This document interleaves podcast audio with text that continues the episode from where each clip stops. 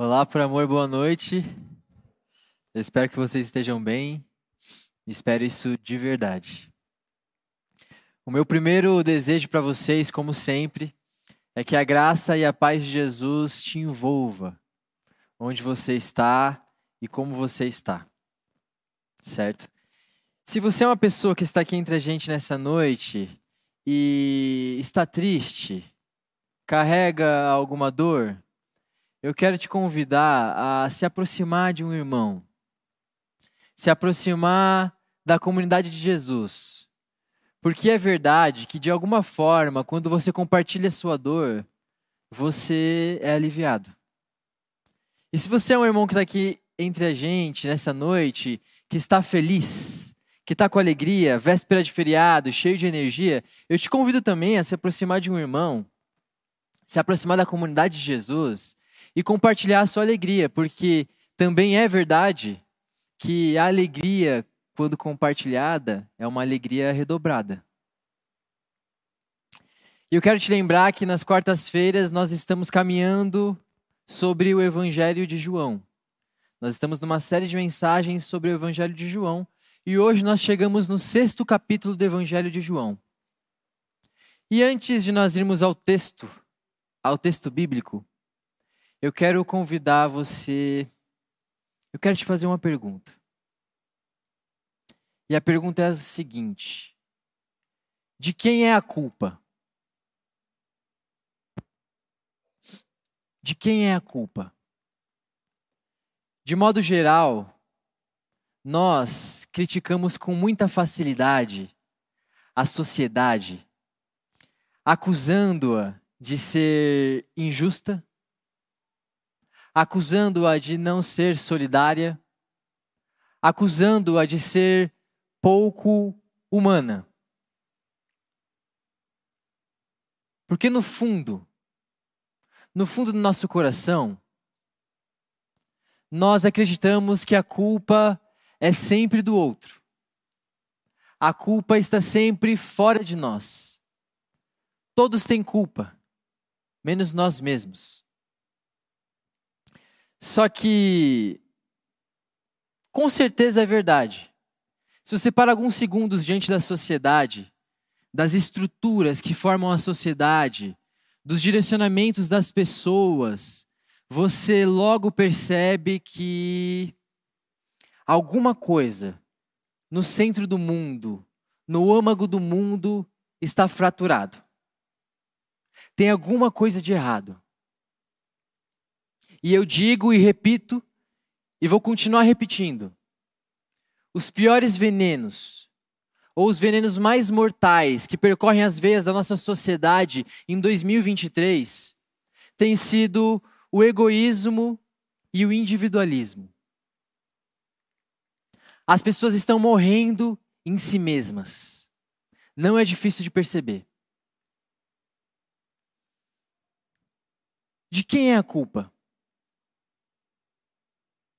O caminho mais fácil e mais tentador para todos nós, e que a gente sempre escuta, é de que a culpa é do sistema. Ou seja, a culpa é das multinacionais. A culpa é dos dirigentes políticos. A culpa é dos grandes mercados financeiros. Porque, afinal das contas, se a culpa é deles, se a culpa é do sistema, nós somos inocentes. Mas de verdade, de quem é a culpa? E com certeza absoluta, com certeza absoluta, grande parte dessa culpa, grande parcela da culpa, está sobre os poderosos. São muitos os abusos injustiças que partem de quem tem poder. Só que também é verdade que essa culpa ela está diluída de tal forma que pega toda a sociedade, ao ponto de tocar eu e você.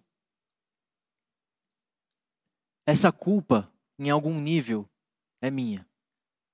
essa culpa em algum nível é sua também. E o que, que eu estou querendo dizer? Eu estou querendo dizer que parece que nós estamos interiorizando uma cultura, interiorizando uma lógica que gera pensamento, sentimento e ações que concordam e mantêm o funcionamento e sustêm o funcionamento dessa sociedade pouco humana. E que cultura e que lógica é essa que nós estamos interiorizando? É a lógica dos próprios interesses. Então, se eu pudesse dar um título para essa mensagem, eu colocaria a lógica dos próprios interesses. Dos interesses próprios. E olha só, eu arrisco a dizer que a coisa mais sorrateira, a coisa mais anti-reino de Deus, que permeia os nossos corações, é a lógica dos interesses próprios. Mas o Evangelho segundo João tem uma cena que pode nos responder diretamente, que traz resposta direta para essa lógica de morte. E essa cena que eu quero contar para vocês, ela foi tão marcante, é tão impressionante que todos os evangelistas a relataram. Tanto Mateus, quanto Marcos, quanto Lucas, quanto João. Todos eles, sem exceção, escreveram a respeito dessa mesma cena. A cena marcou todo mundo. E se nós estivéssemos lá, não seríamos as mesmas pessoas. Eu quero configurar essa cena para vocês. João capítulo 6 vai nos dizer que em um determinado momento Jesus e os seus discípulos estavam saindo de Jerusalém até que chegam perto do mar da Galileia. Um mar que também era conhecido como Lago de Tiberíades. E a história segue contando que em um determinado momento Jesus decide passar para o outro lado desse mar. E então ele vai com seus discípulos para o outro lado desse mar, e quando eles chegam lá, Jesus percebe que estava indo de encontro, ao seu encontro, uma grande multidão. Então a história continua dizendo que ele sobe ao monte e pede que seus discípulos se sentem perto dele. E é agora que acontece a cena que eu quero que você preste muita atenção. Que você coloque os seus sentidos para conseguir perceber. Eu quero ler com vocês João capítulo 6, dos versos 5 ao 7. Olha o que diz. Então, Jesus, levantando seus olhos e vendo que uma grande multidão vinha até ele, disse a Filipe: Onde nós compraremos pão para que esses possam comer? Mas dizia isso para pôr à prova, porque ele bem sabia o que ia fazer. O texto segue dizendo que Filipe responde e diz: duzentos denários, que era uma moeda, de pão não são o suficiente para que cada um deles tome um pouco. Você conseguiu perceber o que aconteceu aqui? Eu vou tentar ilustrar para vocês. Nessa história, chega um determinado momento que Jesus vê uma multidão vindo ao seu encontro. Afinal, ele já tinha começado a fazer os seus milagres. Ele já tinha curado muitos enfermos. E isso atraía as multidões. Ele percebe aquela multidão indo ao seu encontro. Então ele vira para os seus discípulos porque é a partir dos seus discípulos que ele quer fazer um novo tipo de gente surgir. Ele vira para o seu discípulo Felipe e fala: Felipe, você está vendo aquela multidão? Felipe, você percebe aquela multidão? Você percebe aquelas pessoas que estão fora de você? o que, que nós iremos fazer? Eu tenho quase certeza absoluta. Muito provavelmente Filipe não estava preocupado com aquela multidão. Afinal, cada um é responsável por si mesmo. Mas Jesus vira para Filipe e o texto diz que é para pô-lo à prova. Para testar. Vira para Filipe e fala: Filipe, e aquelas pessoas? O que, que nós iremos fazer? O que Jesus está fazendo, gente, é reconfigurando, é criando uma nova forma de ser humano. E que forma é essa? É a forma que ele te pega na sua mão e te tira de si mesmo. Ele pega na sua mão e te saca do próprio umbigo. Ele pega na sua mão e quebra essa lógica dos próprios interesses, te fazendo a pergunta: e aquelas pessoas que estão fora de você? E aquele outro grupo? E aqueles outros interesses além dos seus? Felipe. Felipe vem e sai, sai aos poucos. Sai aos poucos de si mesmo, ou melhor, sai de uma vez por todas. Quebra de uma vez por todas essa lógica dos próprios interesses e presta atenção, vem e vê. Vê que existe necessidade além de você mesmo. Vê que existem interesses além dos seus interesses. Vê que existem dores além das suas dores. Que existe um grupo de pessoas que precisa da sua atenção, que a realidade de Deus, que o segmento de Jesus é um segmento coletivo e não a partir do seu próprio umbigo. Felipe sai de si mesmo. Quebra essa lógica, porque essa lógica está matando. E de alguma forma, parece que esse, esse ensinamento percorreu as veias do discipulado de Jesus. Porque nós encontramos o apóstolo Paulo ensinando uma coisa parecida. Em Filipenses, no segundo capítulo, nos versos 3 e 4, nós encontramos o seguinte: eu vou ler para você.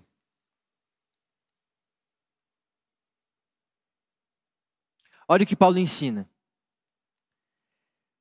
Que nada seja feito por contenda ou por vanglória, mas com humildade na mente. Cada um considere os outros melhores do que a si mesmo. Não atente cada um para suas próprias coisas, mas cada qual também para as coisas dos outros. O convite do Paulo é o mesmo que o de Jesus. O convite de Paulo é o mesmo que Jesus faz para você, Felipe. Você está vendo aquela multidão? Você está vendo aqueles mundos que estão além do seu? Você está vendo aqueles outros interesses? No reino de Deus, no rascunho do reino de Deus, a gente se configura de outra maneira. A maneira que a gente se configura é entendendo que os meus interesses têm o mesmo nível de importância do interesse dos outros. Na prática, o que isso quer dizer? Se você tem coisas para fazer no seu dia e um irmão te pede uma ajuda, como por exemplo, fazer a mudança, está se mudando. Eu falei isso essa, essa semana no encontro que a gente teve. E o seu irmão está precisando de uma ajuda. É automático na nossa sociedade nós pensarmos, cara, eu tenho um compromisso. Eu vou primeiro ver se tem uma tarefa, alguma coisa minha que me preocupe antes para depois dizer para você sim ou não. Ou na verdade, eu não quero dizer não. Então vou encontrar um compromisso. Sei lá, preciso descansar. Sei lá, a semana foi corrida. Ou sei lá, tem que cuidar do meu cachorrinho. Mas a lógica do reino de Deus te ensina a considerar os interesses do seu irmão assim como você considera os seus. Então o reino de Deus vai se configurando de maneira diferente. A sociedade de Jesus vai se configurando de maneira diferente. A ponto do irmãozinho perceber: não, cara. Eu sei como é difícil fazer uma mudança, então eu vou ajudar o meu irmão, com certeza. Porque eu não vivo apenas na minha própria bolha. Não é só o meu umbigo que existe. Você entende? Isso é valioso, gente. E eu não conheço nenhum outro grupo na nossa sociedade em 2023 que ensine uma coisa parecida com isso. Considere os outros superiores a si mesmo. Se preocupe com o interesse do outro. Você conhece? É, é por isso que o ensinamento de Jesus, o evangelho de Jesus e as notícias de Jesus são subversivas. Quase que de ponta cabeça. Para não dizer de ponta cabeça. Só que a história continua. Para nossa esperança, a história continua. E João vai relatar com precisão que em um determinado momento, um outro discípulo, chamado André, se aproxima de Jesus. E eu fico imaginando, o outro discípulo se aproxima de Jesus e apresenta um rapaz, um jovem rapaz que carrega consigo cinco, carrega consigo cinco pães e dois peixinhos. E apresenta para Jesus: Jesus, é isso que nós temos, mas não dá para sustentar toda essa galera. Mas você consegue perceber a diferença? Eu fico imaginando André, quando percebeu aquela necessidade, quando percebeu que a responsabilidade de alimentar aquela multidão era sua também. Eu fico imaginando André andando por meio daquela multidão de pessoas, tentando encontrar uma solução. Percebendo que em Jesus nós aprendemos que nós devemos nos preocupar com as soluções para os problemas da sociedade. Então André começa e se vira, e se vira, e se vira, até que ele encontra um rapaz com cinco pães e dois peixinhos. E é aí que o milagre acontece, gente. Eu quero dizer que esse milagre de Jesus não foi feito só por Jesus. Esse foi um milagre compartilhado. É quando nós quebramos a lógica dos nossos próprios interesses. É quando, é quando nós nos responsabilizamos por mundos que vai além do nosso próprio mundo que o reino de Deus acontece. É só nessa configuração que nós alcançamos a, real, a realidade do nada falta. É na atitude do compartilhar, do partir para fora de si mesmo, que o pão é multiplicado. E olha, gente, Jesus não conseguirá abençoar as nossas mesas enquanto nós guardarmos, cada um guardar para si mesmo, o pão e o peixe que é de todo mundo. As nossas mesas não estarão fartas enquanto cada um de nós acumularmos e guardarmos para si o pão e o peixe que é de todo mundo. O reino de Deus carrega essa realidade. As pessoas estão morrendo nos seus próprios interesses. Não é mais simples perceber que a pessoa do meu lado é ser humano. Não é mais simples Israel perceber que na Palestina tem ser humano. Não é mais simples um grupo terrorista, o Hamas, perceber que em Israel tem ser humano. No Brasil parece que não é mais simples. A igreja, a massa, a igreja evangélica perceber que pessoas diferentes, pessoas diferentes, com outros princípios, são também seres humanos. Parece que não é mais simples num jantar de família, nós percebemos que pessoas de direita também são seres humanos, que pessoas de esquerda também são seres humanos. As pessoas estão morrendo nos seus próprios interesses e o ensinamento de Jesus é agressivo contra essa realidade. O veneno na veia da sociedade está matando. É só você abrir as redes sociais para perceber. É só você abrir o comentário de qualquer publicação. Nós precisamos absorver e levar tão a sério que a comunidade de Jesus é uma comunidade coletiva, plural, de grupo, antes que seja tarde demais.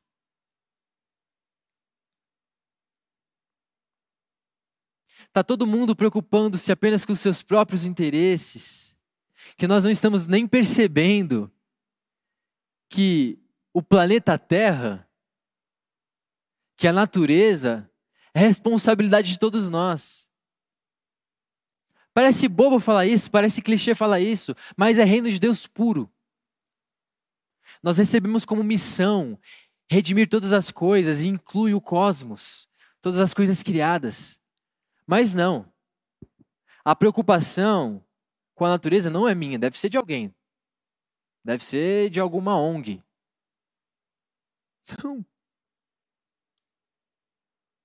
O planeta está para todos nós. O Brasil está para todos nós. A Amazonas está para todos nós. A Amazônia.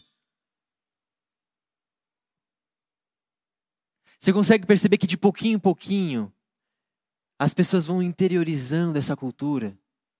E eu não sei se você sabe, eu acho que já foi dito aqui.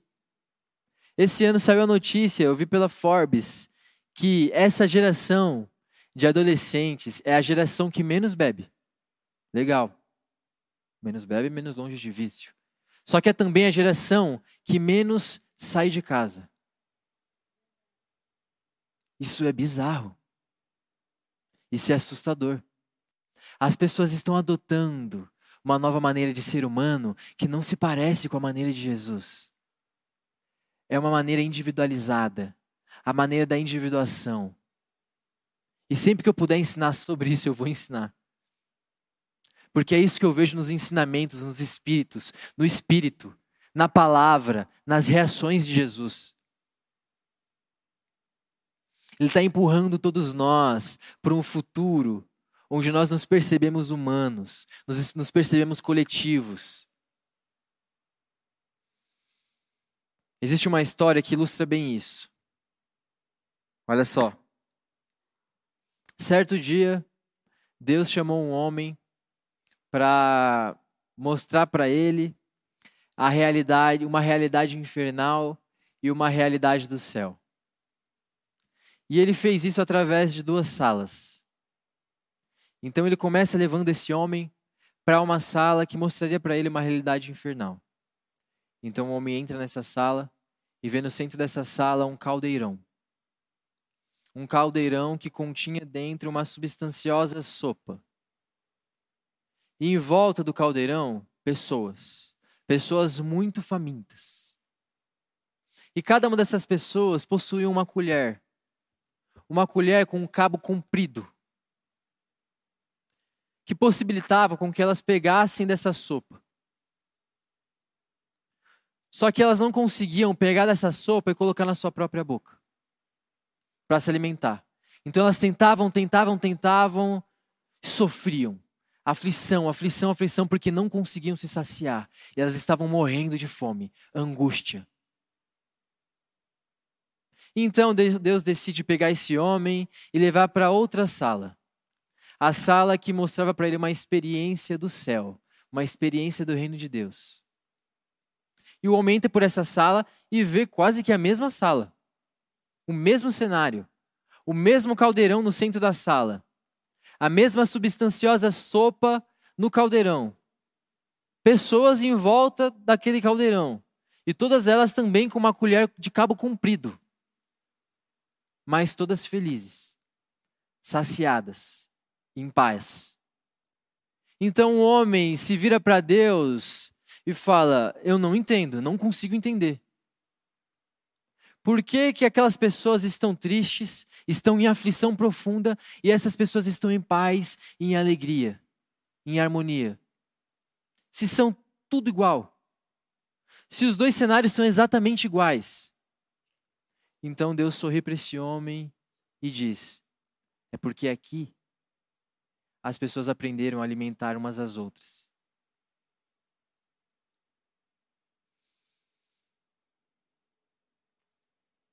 É isso que eu queria que você gravasse no seu coração. O caminho de Jesus é um caminho vai fora de você mesmo. O caminho de Jesus é um caminho que te lança para o outro. Nós precisamos encarnar essa verdade. Tudo em Jesus indica-nos para esse lugar. O caminho de Jesus é o caminho da fraternidade. É o caminho da honestidade, do amor sincero pelo outro. É o caminho que te faz pular os seus próprios preconceitos. É o caminho que te faz abraçar, que te faz acolher, que antes de você sair para julgamentos, que antes de você sair para olhar para si mesmo, você olha para o outro, você olha para o grupo, você olha para as necessidades que estão ao seu redor. Felipe, Jesus está te convidando hoje para enxergar outras realidades. Jesus está te convidando hoje para perceber que existe muito mais cor no mundo do que as cores do seu próprio mundo. Jesus está te convidando a perceber que é justamente a alegria compartilhada que é a alegria redobrada. Jesus está te chamando, te convidando, Felipe, a olhar, olhar para o horizonte e perceber que existe sim um grupo de pessoas, e sempre existirá, que estão necessitadas, esperando da gente puxar um pouquinho da dor dela, suportar um pouquinho do seu fardo, para que elas recebam alívio. Só que isso só acontece na lógica do uns aos outros. É no reino de Deus que a lógica dos próprios interesses é quebrada. E ela precisa urgente ser quebrada. E Jesus começa a partir dos seus próprios discípulos. Foi para pô-lo à prova Felipe, eu quero ver. Eu quero ver se tem alguma coisa acontecendo. Eu quero ver se está se configurando um outro tipo de ser humano. Esse é o convite para você nessa noite. Esse é o convite de Jesus. Esse é o convite da Eucaristia, da ceia do Senhor. Esse é o convite do batismo. Esse é o convite de toda a nossa liturgia. Eu conto, numa das, na aula do batismo, que em um determinado momento, na minha caminhada com Jesus, eu entrei em crise com a igreja. E eu comecei a me perguntar se fazia o mesmo sentido participar de comunidade, porque eu tinha a palavra de Deus. Eu sabia orar, então é só botar uma música, entrar no meu quarto, orar, que eu tenho conexão com Deus. E eu estava chegando a essa conclusão. Eu não preciso de comunidade, não preciso vir à igreja, por exemplo. Até que eu decidi ir uma última vez na, na comunidade e foi nessa vez que tudo mudou. Por quê? Foi naquela experiência, foi no observar da letra daquelas canções. Eu sempre repito isso. Foi percebendo que, a, que aquela letra me tirava de mim mesmo. Foi percebendo que na ceia Aquele pastor compartilhava o pão e as pessoas passavam umas para as outras, compartilhavam o suco. Foi percebendo que um pai estava abraçando o seu filho. Foi perceber que três amigas estavam se abraçando. Que eu percebi o meu, meu subconsciente sendo atraído para uma outra lógica. Tudo aquilo estava dizendo alguma coisa para o meu subconsciente. Sai de você mesmo. Sai de você mesmo. A realidade de Jesus é a realidade coletiva. Jesus ensina um caminho do grupo. Tudo o que ele fazia, nada era sozinho. Se ele subia para um monte para orar, ele chamava três amigos. Se ele ia para uma refeição, para uma ceia, ele chamava doze amigos se ele queria ensinar o caráter da missão, ele enviava de dois em dois. Mas sempre o grupo, sempre a comunidade, sempre interesses compartilhados. Então eu percebi nessa experiência com a comunidade que, Clara, com certeza eu preciso. Com certeza eu preciso sair de mim mesmo. Abraçar outras realidades, abraçar outros interesses. E eu quero te convidar, enquanto eles tocarem essa canção, a lembrar que isso tudo só se torna possível. Que a preocupação com outros mundos só se torna possível com a ajuda, com a inspiração e com o incentivo do Espírito Santo, que já foi derramado sobre toda a carne. Então, não é agora que nós precisaremos lembrar disso, é todo dia, é todo dia. É no seu trabalho, é no grupo, é na faculdade, é com a sua família, é com o seu cônjuge, sua namorada, seu namorado. Nas suas realidades. O caminho de Jesus é um caminho que saca a gente de uma ótica individualista. E a ceia, a Eucaristia, o compartilhar do pão, o se entregar de Jesus, sempre ensinou isso. Sempre ensinou isso. E eu quero convidá-lo agora a ceiarmos juntos. As voluntárias vão passar para vocês distribuindo a ceia. E é interessante você perceber que o Evangelho de João é o evangelho que mais carrega essa cultura da ceia, mais carrega essa cultura eucarística. É tão bonito de perceber isso que no verso 11 do Evangelho de João, nós percebemos que João se preocupou em relatar exatamente como aconteceu. A multiplicação dos pães aconteceu a partir dos cinco pães e dois peixinhos, que Jesus pegou, deu graças ao Pai e foi compartilhando. Passou de sua mão para as mãos dos discípulos, das mãos dos discípulos para as mãos daquela multidão. João se preocupou em deixar isso claro no verso 11, para mostrar justamente essa realidade. É quando nós entendemos que o pão não é só nosso, que toda mesa é farta. É quando nós entendemos que não só não é apenas nós que importa, que importa para Deus, que todas as pessoas conseguem viver em paz, alegria, harmonia, saciadas. Aqui, no reino de Deus, as pessoas alimentam umas às outras.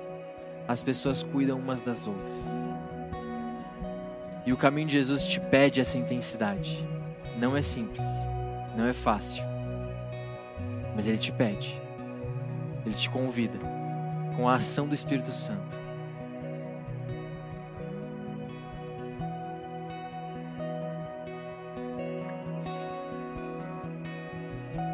Quem ainda não recebeu a ceia, levanta a mãozinha assim. Quem não recebeu?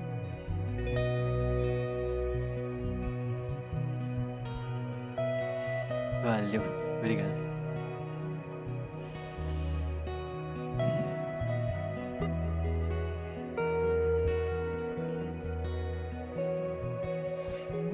com esse mesmo espírito, com os seus sentidos sensibilizados, eu te convido agora a se colocar de pé.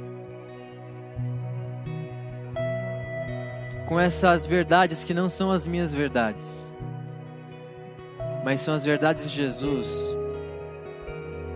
Com esse raciocínio, eu te convido a juntos nós cearmos. É interessante perceber que para os nossos primeiros irmãos, para as primeiras comunidades de Jesus, a ceia, ela não possui apenas um caráter de memória, simplesmente para nós lembrarmos a morte e a ressurreição de Jesus.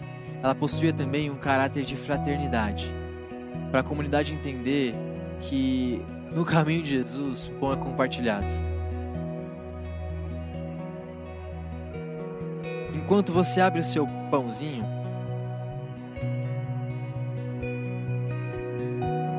eu quero que você se lembre das experiências que você teve com Jesus. De cada uma delas, que você consiga se lembrar. das experiências pessoais, das experiências expressivas, aquelas marcantes, sabe? E eu quero que você perceba que Jesus tem nos sustentado com o seu espírito, sabe? Que Jesus tem nos sustentado com o seu caminho. Jesus, nós agradecemos a sua entrega. Agradecemos essa nova forma de sermos humanos. Nós agradecemos o carinho que você tem pela humanidade, Jesus. Tudo que nós queremos é aprender um pouco mais de você. É na sua entrega poder subtrair verdades para nossa própria vida, Jesus. Nós te agradecemos, Jesus. Nós te agradecemos pelo seu carinho intenso, pela sua capacidade. Obrigado por nos amar. Obrigado por nos fazer importantes ao ponto de nós percebermos que outras pessoas também são importantes. Pode comer o pão, gente.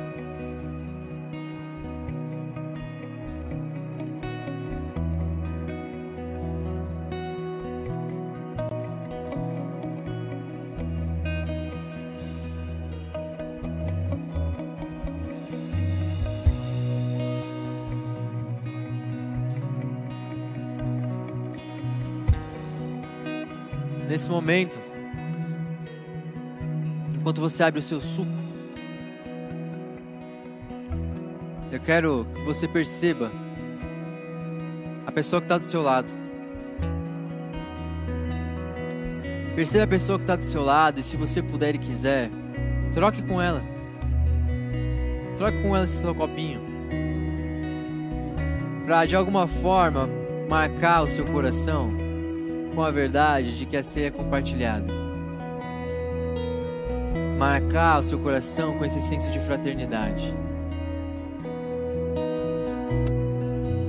Se nós estivéssemos lá, naquela cena, nós seríamos pessoas diferentes. Nós estamos aqui hoje, relembrando aquela cena, para sermos pessoas diferentes. Eu te convido agora, em nome da comunidade, a agradecer. Agradecer por outras pessoas, pelas pessoas que estão próximas de você, pela comunidade de Jesus, pelos seus irmãos, pelos seus pais, pela pessoa que te ama, pelas pessoas que te amam, pelas pessoas que você consegue perceber à sua volta, por todas as pessoas que configuram os seus grupos. Agradeça, porque é na face do outro que eu consigo entender realidades a respeito de Deus. É na face do outro que eu consigo perceber o sorriso de Deus é no passar por desafios da vida do outro que eu consigo perceber que eu consigo passar por desafios também. É nesse senso comunitário que o milagre de Jesus acontece. É nesse senso comunitário que todas as pessoas são supridas. Então, pode tomar o suco enquanto você agradece.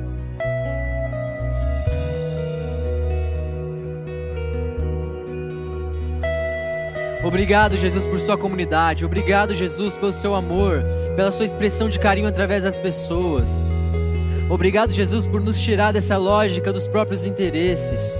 Obrigado, Jesus, por nos dar capacidade e coragem para nós nos, nos tirarmos desses ambientes, nos tirarmos dessa nossa entronização de nós mesmos. Obrigado, Jesus, por nos dar esse seu coração por nos compartilhar essa sua realidade. Nós precisamos ser como você, é a nossa maior ambição. Nos ajuda, Jesus. Nos ajuda a perceber Jesus de Nazaré fazendo isso em tudo. Nos ajuda a perceber a sua comunidade.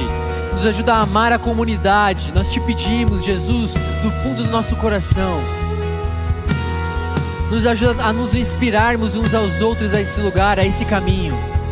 Não nos deixe perder a lógica da Eucaristia, em nome de Jesus. Amém.